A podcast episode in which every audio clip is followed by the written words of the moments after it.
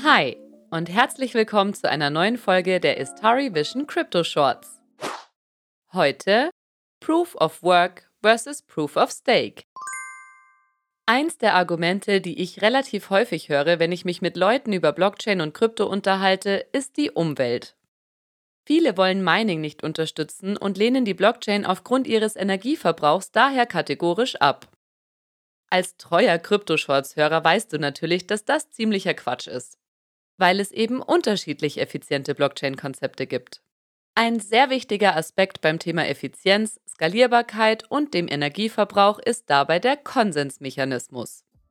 Wie es der Name schon sagt, besteht eine Blockchain bildlich gesprochen aus ganz vielen aneinandergereihten Informationsblöcken. Eine Blockkette also. Damit nicht jeder einfach irgendeinen Block hinzufügen kann, müssen diese erst einmal geprüft, validiert und dann natürlich mit dem ganzen Netzwerk synchronisiert werden. Das übernehmen die Teilnehmer des Netzwerks mit Hilfe von unterschiedlichen Verschlüsselungstechniken. Die Netzwerkteilnehmer, die die neuen Blöcke prüfen und bestätigen dürfen, erhalten dann die heiß ersehnten Rewards. Falls dich das Thema Belohnungen interessiert, hör doch gern nochmal in die Folge 20 unserer Krypto-Shorts rein. Im Anschluss wird der Status der Blockchain unter allen Servern, den sogenannten Nodes, im Netzwerk abgeglichen, damit alle Netzwerkteilnehmer eine identische Kopie der Blockchain auf ihren Nodes haben. Der gemeinsame Konsens ist hergestellt. Die drei bekanntesten Algorithmen dafür sind Proof of Work, Proof of Stake und Delegated Proof of Stake. Zwei weitere eher unbekannte wären Proof of Person und Proof of Authority. Damit die Folge aber ein Short bleibt, schauen wir uns heute erstmal die wichtigsten Unterschiede zwischen Proof of Work und Proof of Stake an. Bei Proof of Work treten die sogenannten Miner, das sind Menschen oder Unternehmen, mit ihrer Rechenleistung gegeneinander an. Für die Validierung des nächsten Blocks muss ein kryptografisches Rätsel gelöst werden. Dafür benötigt der Miner jede Menge Rechenleistung. Belohnt wird, wer das zuerst schafft.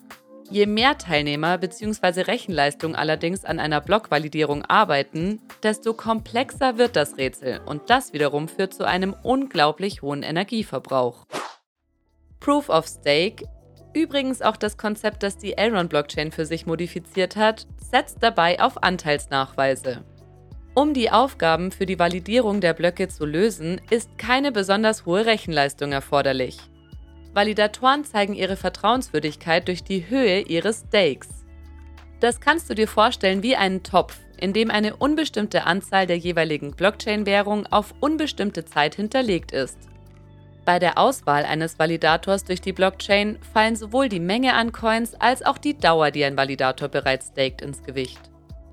Das macht das Ganze nicht nur einfacher und umweltfreundlicher, da dieser Prozess knapp 99,95% weniger Energie verbraucht, das Ganze geht auch viel, viel schneller. Beim Delegated Proof of Stake werden demokratisch Delegierte gewählt, die für bestimmte Aufgaben im Netzwerk zuständig sind.